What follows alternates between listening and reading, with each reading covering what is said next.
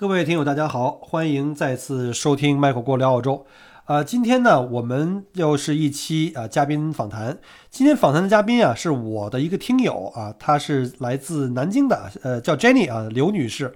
然后呢，刘女士一家人都是我听友，特别感动啊，都听我的节目，从这个夫妇两个到他们的孩子。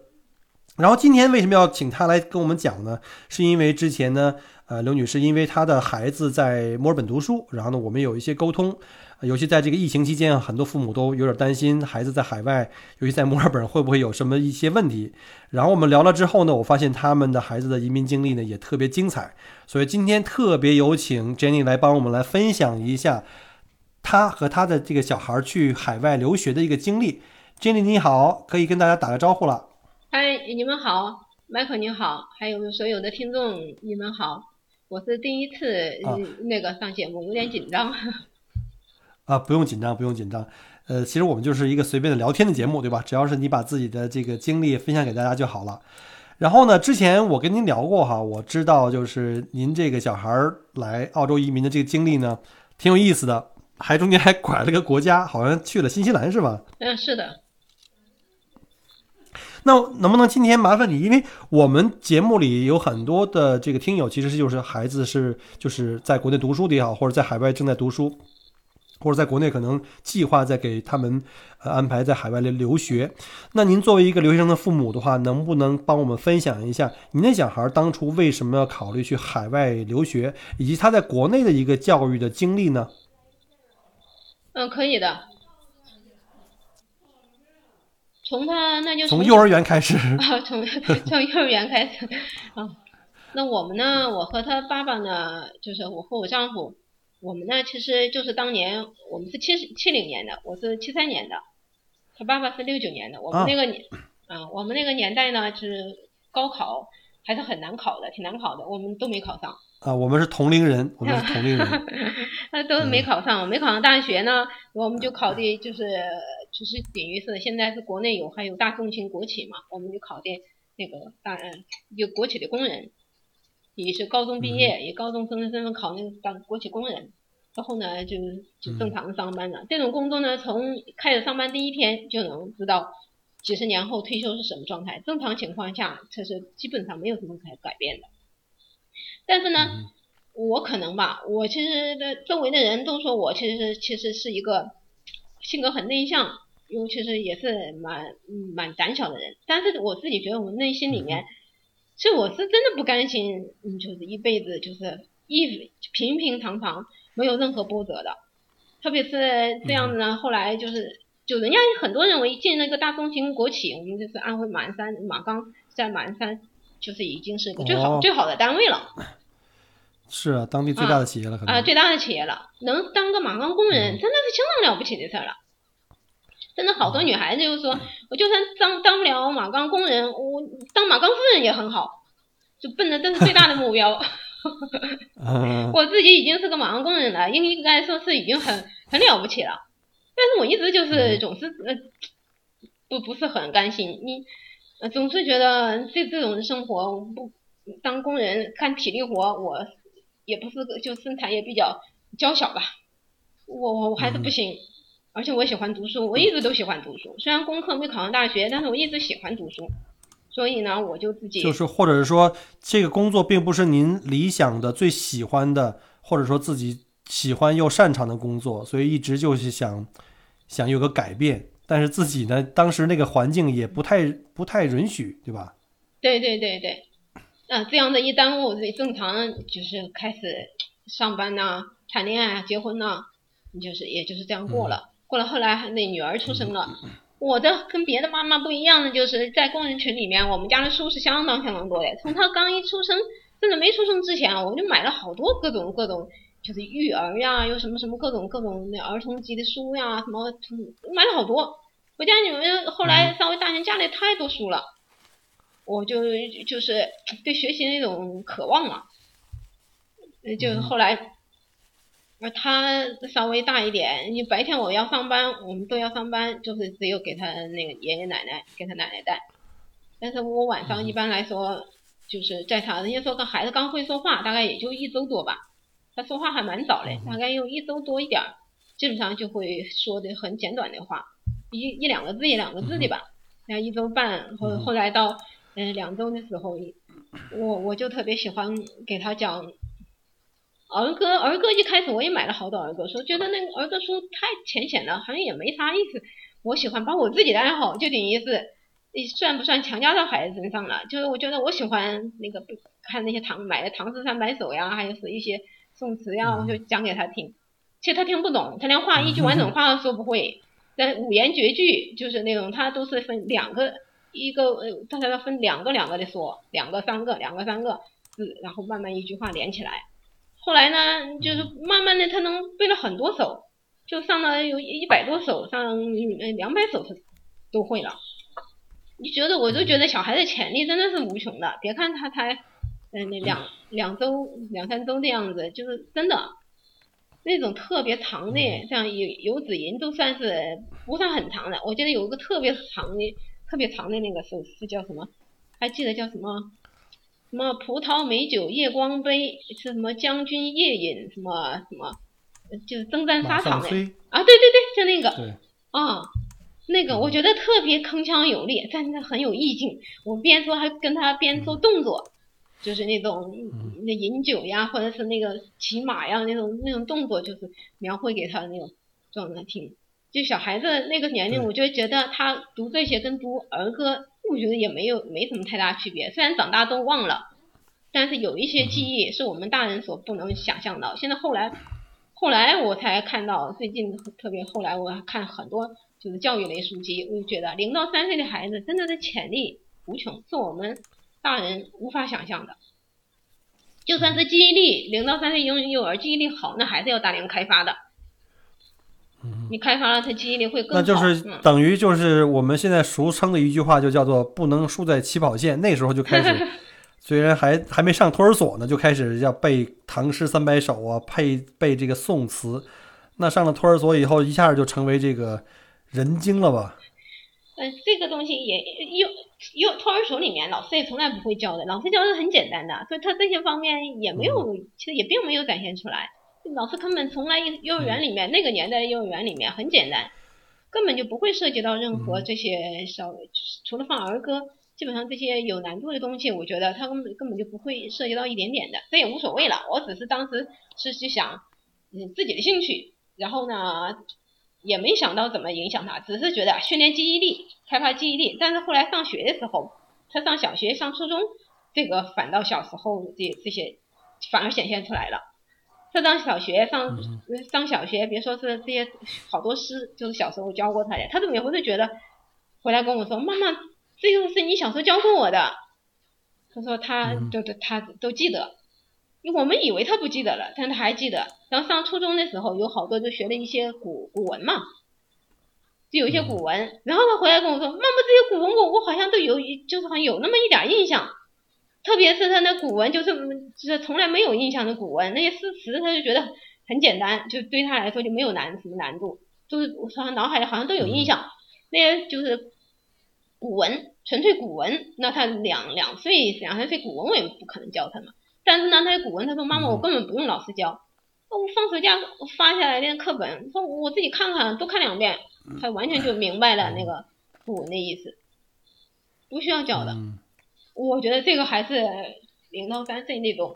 很小的时候那种我们大人认为没有意义的那些东西，呃，就是就还听不懂，但是在他就潜移默化，对对他来说以后可能还会有帮助的，还是有很有。虽然小的时候都是通过这个死记硬背，但是他长大了以后。突然有一天，对吧？站在黄山上的时候，一看就是啊，一览众山小，那自然就会感出来那种、那种、那种意境了。还有一点，我就觉得这样对他写作，就因为很多现在都是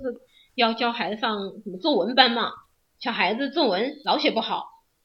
他的作文从来没有补过课什么之类的。那后来我这个子忽然觉得这作文怎么写的那么好？他上在五五六年级的时候，本来我们在安徽马鞍山五五年级的时候给他，呃，就是为了他上学，然后把房子从马鞍山，马鞍山山的房子也没也也没卖，就是我们就是马马钢这个国企分了分配了一套房子，后来呢，我们又把马鞍山另外买了一套房子就给卖掉了，然后又从又借了一些钱，然后到南京买的房子，就是为了让他说南京教育质量更好一些，就是让他去哦，就是为了就是所谓的这个叫孟母三迁，就为了孩纯粹为了孩子的教育去搬家是吗？啊，对，为他教育搬家不止这一次，之前在马鞍山也搬了，也也搬了两回，这后来就是搬到往南京搬，应该那你们这个投入很大的，因为 不停的买房子，这个投入是很大的换房。看起来那个 Michael，你觉得看起来是我们投入这投入很大，其实我们当时往南京买房的时候投入就更大了。人觉得没有必要，周围人什么人他们都都认为没有必要。你好好的在马鞍山上班的人，你跑南京买房有什么意义？孩子上学，不上学是金子在哪都发光。我记得我我们家亲戚他们都说，是金子在哪都发光。你自己孩子功课不行，你别呃说自己功孩子功课不行，别以为好像换个地方去你就了不起了。但我当时我就觉得我不这么想，我觉得你去个大地方，相对于马鞍山来说，南京是国内是不是一线城市，它是二也是二线城市啊，那种那个繁教育的繁荣程度和那个教学质量，还有南京各种情况，我觉得他就算功课跟马鞍山还是一样，但是他的见识也不一样了。他眼界也开阔了，我我怎么觉得他眼界也能开阔了？见识人都不一样了。南京那么多外国人呢，你在马鞍山，我说你这走在马路上你都看不到外国人，这是最起码所以说，对于小孩子来说，他从他从托儿所到小学的时候就已经经历过这个所谓的移民了，只不过对他来说，可能是从这条街搬到另外一条街，甚至搬到另外一个城市，嗯，对对，嗯，到南京好像已经是搬到第三次家了，嗯哼，嗯，就搬了就是好几次了。这马鞍山也不停的搬，每次搬，所以你说看起来是为了他学习，但是后来等到他在南京上完中考完，上了那个那个上了高中之后，这后来嗯出国的时候为什么能卖房子？这不是南京房子涨价涨得涨得多吗？嗯其实每一次为什么我们说是我们只是个马钢的工人，为什么能让孩子他才那么大，十七岁就能出国？其实觉得是我们那个眼光好，或者是我们为了孩子。嗯其实最终是呃他爸爸也说，是孩子给我们挣的钱，他不停的为他搬家，然后就不停的买房子为他上学，然后最后房子最最贵的时候涨价最厉害是两年翻了翻，就在马鞍山的时候两年都翻了翻。所以呢，两年翻番的房子，马马鞍山卖掉，才能到南京又买了个房子，就是都是因为他，然后最后出国的钱呢，讲真也是卖南京房子，就都也都就是给他上学，就是父母呢，所以这个投投资也是对的，就是对孩子的投资和对房产投资都算赶上这个好时候了。啊，对对，其实父母眼光看长远一点，我觉得我还算是那个，我是一心一意的就想让孩子功课好，不要像我一样的，就是这我就觉得自己遗憾没没上大学嘛。嗯就想让他多读点书，哪怕就是功课那个好与不好，但是要一辈子热爱读书，喜欢读书，嗯，就是终身学习。我一直就觉得终身学习的理念，嗯，很重要。，没错。不管怎么样，要好好要要喜欢读书。那在像你这样的父母的引导下，那你的孩子肯定从托儿所就开始出类拔萃，到了小学更加这个成为这个学霸了。嗯，你看是从哪一方面？你要是看他语文作文写的，或者英语那个口语或者英语的那个学习，哎，那真的是很好。特别是语文作文，那个写的，我就那个写的写的，基本上我我自己看了都觉得真的好。我还给他专门把他写的那些那个作文呐、上了上初中之后把它整整理，给他出了一本，给他就是到那个打印社给他专门去打印一本彩色的带封面，就跟完全那种嗯出版那种影集一样的，给把所有作文这个哦整理、整理成一个一个文集。啊，在家里是，他的第一个自己出的书了的啊，对相当于出了一本书。对对，就相当于书样的那种形式，那个呃，那那嗯个形式给他保留，真的写的是相当好，那还能好，呃，那么小，就是这个东西看是相当好的，呃，但是人呢，就是都是有强项，他可能也有相对那个弱弱一点的地方，他对那个数学呃数数学、物理、化学方面，可能学习就是就是普通了，你像就是 OK，嗯，就弱一点的，就属于在我们国内，就是说很多父母头疼的那种现象，就是偏科怎么办？嗯他也很有时候很苦就是。他可能对文科比较比较喜欢和擅长，对对理科可能相对的来说比较弱一点。是的，是的，嗯、很苦恼。嗯父母亲很苦恼，嗯、那他孩子也苦恼，他也问我，他妈妈怎么回事？我怎么数学我很认真听，为什么我一堂课下来我还有题目还不会做？可是就说他边上那些小男孩，同座位的，他怎么上课都不怎么听，可是他他自己翻翻书看看例题，自己看看他就全会了。嗯，他他这个真的是有悟性的。他他挺难受的。嗯嗯，那你说作为父母，你应该怎么回怎么怎么回答他呢？嗯，你要是说不好的话，个这真的很难。对，嗯，就是你要说不好的话，你你你你就怎么怎么表达呢？我那个时候就是想着，后来想了想好了就怎么回答。其实我不用他在问我之前，我提前就知道，我对他状况很清楚，他哪个地方强，哪个地方弱。他得嗯只要他问到我这个问题了，其实我就其实胸基本上我是胸有成竹的回答他，因为我提前都预料到过这个问题了。他的哪些弱项，哪些缺项，我跟他说就是，嗯，你你觉得他那个就是就你数学好，那他他有没有弱项？嗯我说他的作文写的好不好？哎，他说作文写的是不好，老师老批评。因为写作文的话，他从网上抄，抄的作文是很容易老师就能发现的。然后说老师就说他老是抄作文，我说你看，我说他的作文好，我说你你我说你老是说他的数学好，我说你有没有想到你的你的作文有多好？你的英语，嗯特别是你的英语就是表达能力，就是那口语。其实学校里面，南京学校里面也没有口语老师课。其实就是我在外面给他在新街口报了一个那个就是外教，那真是是外教，很贵呀。他喜欢嘛，还特别喜欢跟老外说话，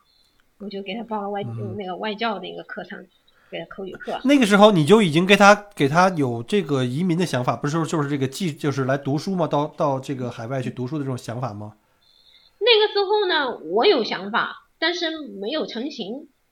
因为他还太小嘛，嗯才上五六年级，到后来到南京上了初中，上包括上初中，我呢就是也不算是想法，我就是呢没事儿，我就是星期六、星期天，我每天每个周五嘛，在马鞍山周五之后，我就开始坐就是坐车，就是那种巴士车，我一下班就奔到火车站、汽车站，然后去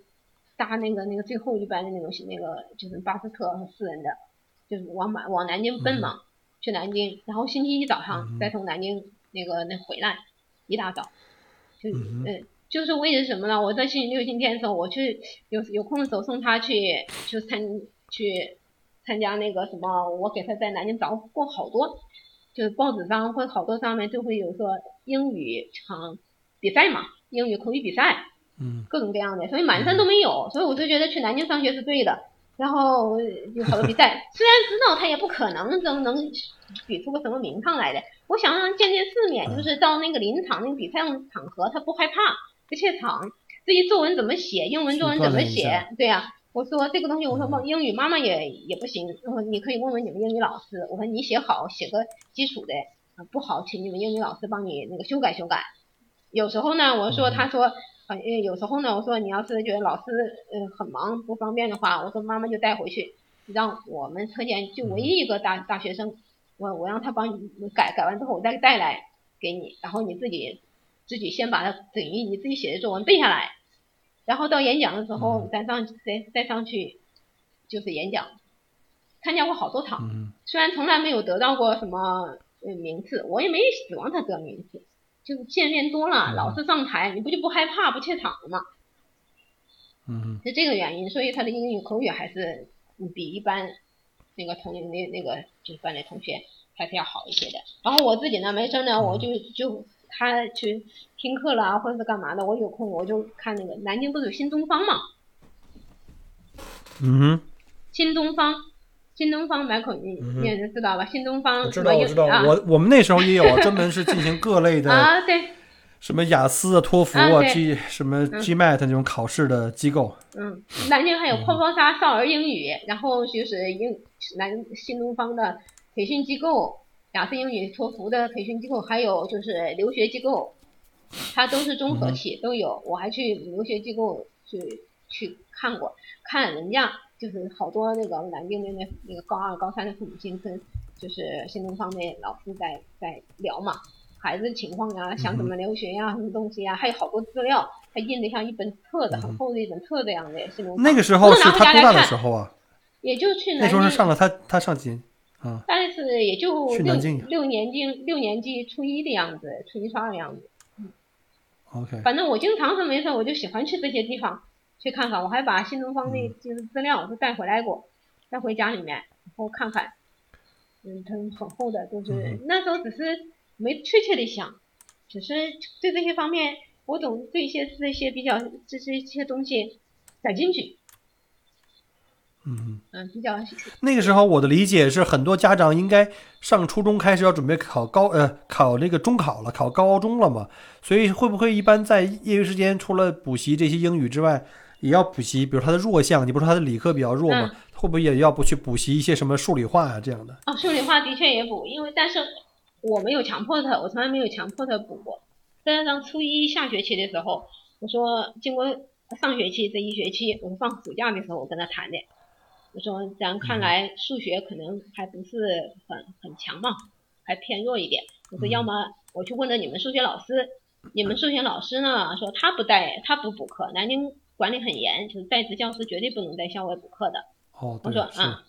呃，相对原来在满山没有那么紧，但是在南京就是要求特别严格。那老师就说，那但是呢，我可以推荐一个，就在我们本校退休的一个老教师，他呢在家里面补课，住在夫子庙那个地方。我们家女儿她给买的房子是在嗯，在在墨脱湖，墨脱湖边上，离夫子庙啊，离夫子庙还有三站路，坐地铁的三站路。OK。三啊三站路，然后说可以我们去看一看。我们去看一看。我说去了之后呢，你要感兴趣呢，咱咱就在他那补；你要是不感兴趣的话，嗯，就还是听你的。然后就顶又要哄他，我们去看一看，就当去夫子庙玩一下嘛。就哄他去了一下，但是呢，就是去了之后他去听一下课。那个那个退休那老教师，他现在还记得我家女儿，现在后来跟我说过，如果他下一次回国的话，从南京过的话，他想去南京看一看那个 补课那个单老师。那老师啊，对，那个 那个里面老师姓单，叫单老师，想去看看他呢。那老师呢，就是他呢，就是一个就是对孩子很有耐心。其实我家女儿，因为他学校的功课数学，他只是到老师那个地方就是一些基础题或者干嘛的，还要重复重复训练。在课堂上可能学的有时不是很扎实，你上老师的重复训练。我是不管，我说他爸爸说，哎，功课学校里面还没学会，去补课干嘛？我是认为，之所以学校里面没学还没学好，所以要去补课呀。但是去这基础学的还是老师课堂上讲的，我那有什么关系呢？课堂上讲的，他再巩固一下子，他扎实一些的，哪怕一百分的数学卷子，我不要求他考个九十分、一百分，他只要能答个六七十分就可以了。你如果不给他补的话，他可能基础知识。学校里的他还不是很巩固的话，他可能考个不及格。我只要他能搞个六七十分，始终保持在，不要差的太落下太多。我意思就是他现在还，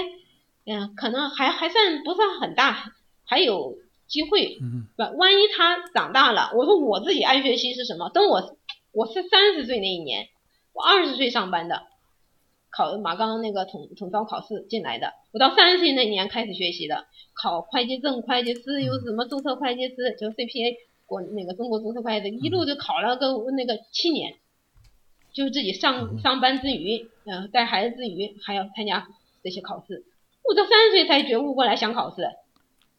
是不是啊？但是呢，就是你基础不能太差。我说你数学嘛，数理化我给他补课，哪怕花钱补课，让他能够不要落太远。就是将来他万一什么时候想学的时候，他不至于说一点跟不上，捡起来的时候还能捡得上。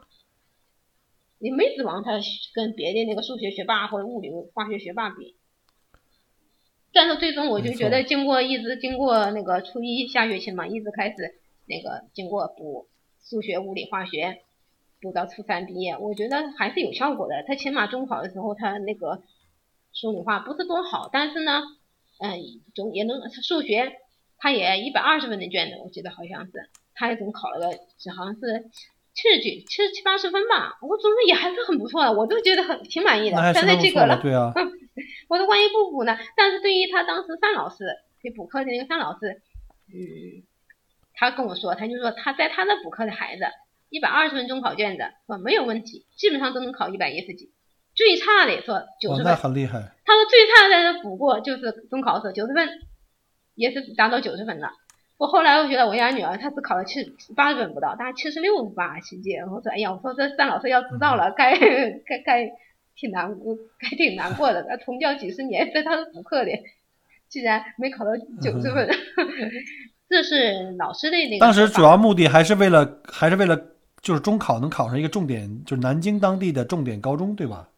嗯，没没指望过，因为他我知道我对他的情况非常非常相相当清楚。我觉得父母亲呢，要想让孩子好，你必须父母亲对孩子，你要真心爱孩子。比如说有的父母亲说我很爱孩子啊，但是孩子哪地方是优点，哪地方是缺点，哪地方有弱项，哪地方强或者综合，就是那不管是心理还是还是生理，哪地方他有什么呃那个问题的时候，你什么都不清楚，你说你非常爱孩子，天天给他大鱼大肉的吃，呃就觉得好，给孩子买名牌就是非常上档次，名牌衣服、鞋子就叫爱嘛。嗯我觉得最重要爱就是你对孩子状况要非常关注，你了解他的一举一动、思想状况、功课状况，还擅长状况，嗯对吧？包括男孩子、嗯女孩子，就是不同年龄段，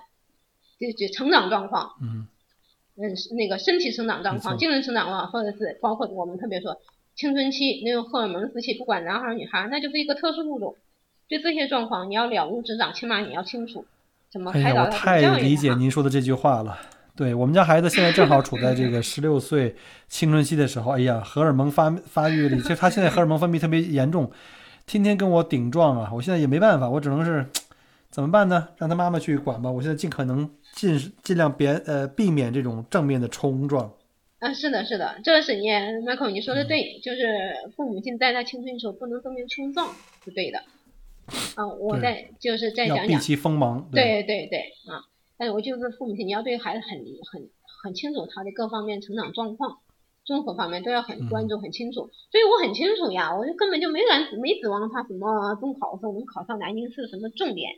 重重点什么高中啊之类的，而且南京又跟满山不一样。为什么当时我有好多亲戚他们同事他们不建议去说去南京买房子冒那么大风险，然后又让孩子去上学，说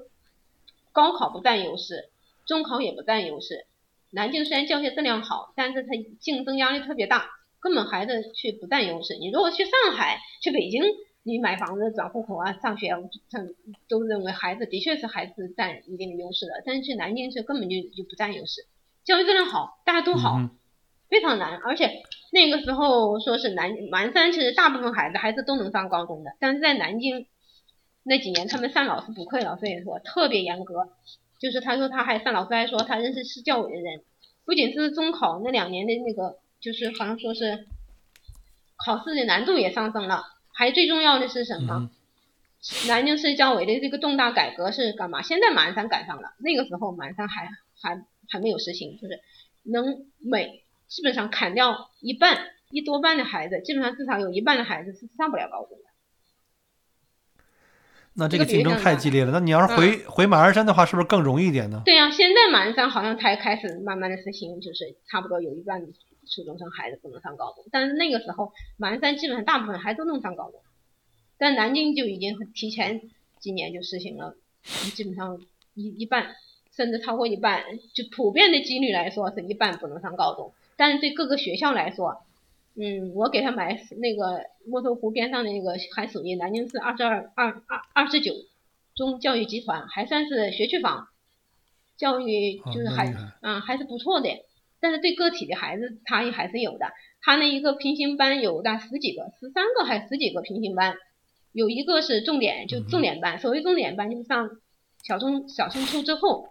好像我家女儿后来说，就是说是好像家长要交一些，大概也交一些钱吧，来干嘛的？就是专门上的一个这个重重点班。那，他呢，我们也不知道，但说这也也没想到，后来再上平行班，平行班里面呢，中考的时候，六个班只有，当他们是有四十几个学生，就只有十几，只有十几个能上高中。其他的这个通通竞争太激烈了。是的，所以就是之前我才之前，嗯，家里好一些亲戚都不同意嘛，说是不嗯占不不占有不占便宜去南京上学，对，嗯，高考也不占便宜。那你们这个真的还能挺想得开，就是你你当初就已经可能心里有准备，说孩子可能考重点高中会比较吃力，甚至可能会更加的难，是不是？我我想的是重点高中没有任何可能，只要能上个普通高中普高，你已经是谢天谢地了。OK，那最后的结果呢？就经过了你们又有周末的各种补习班啊，然后他又去找了那个很好的那个老师去补习，最后的结果是考上了什么学校呢？最后结果？这呃嗯也可以，最后的结果是，嗯，总体成绩我还是觉得还是发挥了他的正常成绩，但是呢，那离嗯。那一年的就是高中线，高中最低录取线、嗯。还是差了差了些，还是就是差、哦。差了些没没达到，，OK，是这也是挺伤心的地方。就是没有考上他的理想的高中。嗯，对，就是高中分数线还是差了一点，差了一些呢。OK，当时，哎呀，我一听，虽然心里有准备，的确是有准备，嗯但是真正是成为现实了之后，这心里对我来说呃仍然是一个非常巨大的打击。我就觉得，嗯，觉得完了，那他不就是跟我一样，将来上那个大大学的机会基本上也就没有了。嗯因为你没有办法达到高中的分数线嘛。后来我还让他爸去找，看看就是江宁，就是南京板桥啊，那，那边那边的高中，好像去板桥高中看看，就是分数线会会不会比南京市里面低一点。啊，然后去问了之后，我问了校长，嗯，回来跟我说是也是说，嗯，不行，也还是不行。后来呢，我后来呢说，要么只有就是回满山看看上满，现在不是有好多民办的高中嘛，民办高中倒是可以上。嗯，会满山有。但是那些学校考大学的能力行吗？那些民办的高中，那自然也也不行，也也可能性也很也很低了。有没有考虑过复读啊？复读没想过复读，为什么呢？因为我觉得他是发挥了他的正常水平的，并不是说他是出人意料的，呃，没考好，他是正正常的。他一百二十分的那个那个数学卷子，数理化那个好像是综合试卷还是什么，他能考个呃将近七十几分，八十分不到，我觉得这是正常水平，并不是说没考好。但是这一些因为数理化把他整体成绩拖下来了。所以你等于等于实际上你和你跟孩子还有孩子爸爸对这个他的考试的结果是有了一个理性的预期。嗯，对，嗯哼，嗯，后来怎么办呢？就想来想去，很快就是放暑假之后，嗯意味着各种选择嘛，有好多就是职嗯南京市的职业学校也是还是很不错的。南京市的高职、高等职业技术学院，那叫高等职业技术学院，那个有好多好多嘛，就是会打电话或发那个短信给你那个家长，嗯，通知你去南哪一哪一天去南京市哪哪个地方，就是去投，就是就等于去去投递嘛，就招生嘛嗯，他们招生。然后他跟他爸去的，我我我就没去了，然后他们自己选择选择上那那个选这个学校。嗯，嗯。哎，但是从那就上了职高就他就开始去。那那孩子自己还对这个结果还满意吗？还是说他也是不满意的？这是也是发挥了他正常程程度。呃，你你说你讲不满意肯定是不满意，想上高中，但是你你这个这个这个那那个嗯，就录取分数线没达到，那也没有办法。重新复读，我们也没没劝他复读，他自己也没提过要复读。嗯后来就去报名，就上正常去上那个那个高职了嘛。嗯。但是后来呢，就是说他在高职里面他的分数是很高的，也就是他只是离、嗯。离高中录取线呃那个弱了那么一点儿，但在所有高职里面他是最好的高职。，OK，嗯可以挑自己挑自己喜欢的这个职业去去学的。呃，对，最好的高职不是挑最喜欢的职业，因为他最喜欢他擅嗯长语言表达，擅擅长口语。我觉得是应该上南京市旅游学校、旅游高职学校那种学校呢，还能发挥他强。但是旅旅游学校呢，那个那他呢分数线特别低，就是以他那个成绩呢，上那个好像有点太亏了，就是就是那是分数很低的，那个门槛低，对啊，对，就是中考成绩很低的人才会去上的，因为他那个录取分数线很低嘛。然后最后他上了一是个什么是什么工工业技术什么高级什么学院吧，那个那个职业技术学学校，那个呢就是在所有的高就是高职里面，他的分就录取分数线是很高的，就是接近接近以上就是高中差弱一点才能上那个学校。嗯嗯嗯，他就去那就去上了那个嘛，你不能有那么高的成绩上个那么低的那个那要求的学校，他觉得也也。也你心里也不痛快嘛？是，嗯，但是按照一般人的理解的话，基本上到了这种程度，可能很多人就觉得，那我可能就只能是这样了。那那在什么环境下，你们又开始说开始去这个呃考虑？这个海外去读书呢，我觉得这个反差非常大，因为大部分去海外来读书的人，要么就是上了某重点高中，或者高中呃毕业，可能不太想考国内大学，可能想去海外试一下，甚至有一些可能都已经都呃上了大学，都放弃了大学学业再去去海外。那你能讲一下，就是为什么从那个状态下突然间转换出来，准备决定要到海外去留学呢？嗯，这个是自从他去上高职的时候那一学。开始，他总共上了三个学期。那我其实这三个学期等于一年半了。我其实从来，我心里就总是，我是反正时刻我总是就觉得不甘心。我心里始终是不甘心的。我觉得这不可能啊！这怎么，这这一辈子就这样就这样到此为止？我我怎么都觉得我不甘心，所以我总觉得说我不甘心。我说我不甘心我的女儿。我好像嗯，Michael，我给你发过我之前写的几几年前那个时候的。是啊，这这一些感想，那些一些小文章嘛，感慨，我就觉得我不相信我的女儿就到此为止，就这样。我我我这呃这我为什么不甘心呢？其实也不是毫无原因的不甘心。我说他又不是所有功课都不好，他仅仅就是就是数理化弱了一点。你要是单看他的英语，看他的语文，那是相当好的，我觉得是很很好的。嗯哼。对吧？特别是他的就是语语文的作文，特别是那个英语的表达能力，他还特别喜欢表达，喜欢跟外国人说话。我说这到此为止可惜了，而且我之前去那个去南南京新东方看过好多他们他们编制的那小册子嘛，你关于留学的介绍啊，干嘛的？我就觉得我一直都觉得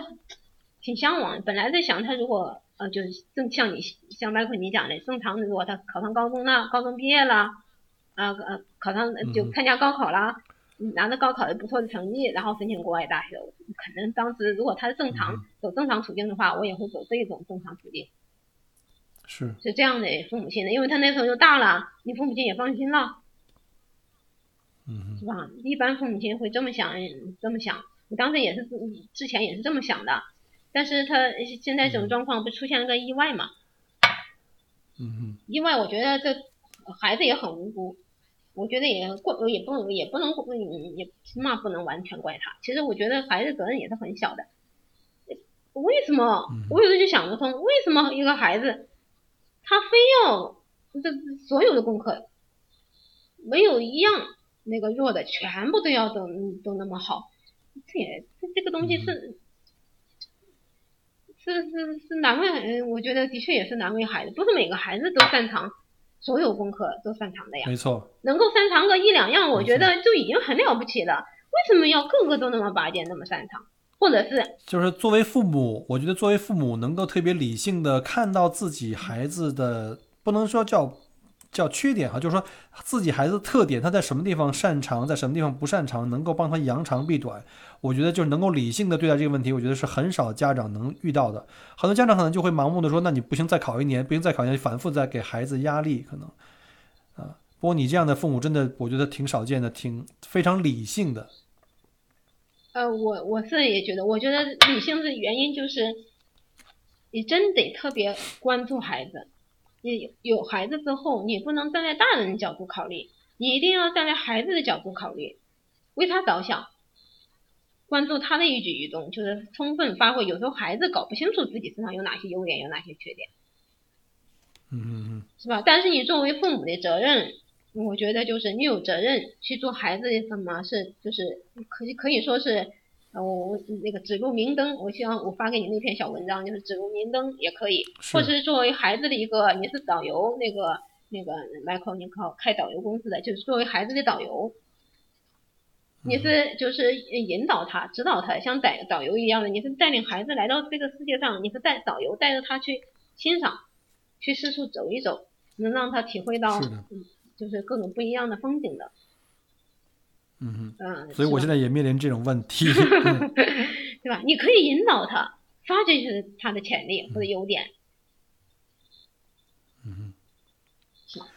那就那就那这这个最后移民这件事情，就是不是就是多去海外去留学这件事情，最后是孩子他自己自发的想起来的，还是呃在你的启发之下，最后就是怎么就上了上学，上了一年半是吗？这个这个高中上了一年半，嗯，三个学期，然后呢，为什么就突然间嗯就准备要做这件事情？这这因为这要下决心的，因为孩子那时候还没有成年，是的，那一个独生子女，作为父母来说，都是从小在眼皮底长大的，要把他真的要放他去海外去，自己独自一人一人去自己照顾自己，走上这个呃留学之路的话，还是挺难的一件事，我觉得。嗯，是的，我那个不是孩子的想法，是我的想法，纯粹是我想法，孩子从来没有跟我提过。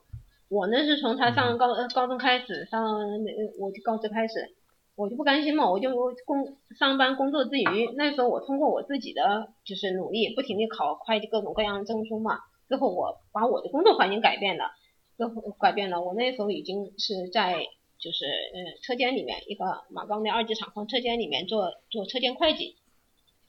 就属于是成本核算了，就是一些简单简单成本核算，就是工作呢就相对比在班组当工人已经轻松了很多，呃也也没有那么忙碌，我也有时间我就就是就在网上查一些，那时候办公室也有电脑了，在网上查一些各种各样资料，就是查琢磨着怎么怎么怎么处理，这孩子将来还有没有什么其他的可能性，当时也没想到，因为就我就因为我一直概念里一定要上高中，一定要高中毕业。好像才能留学，参加高考，哪怕不参加高考，也肯定是高中毕业。所以他他他他跟正常孩子有还不同。我说这个东西到底有没有机会，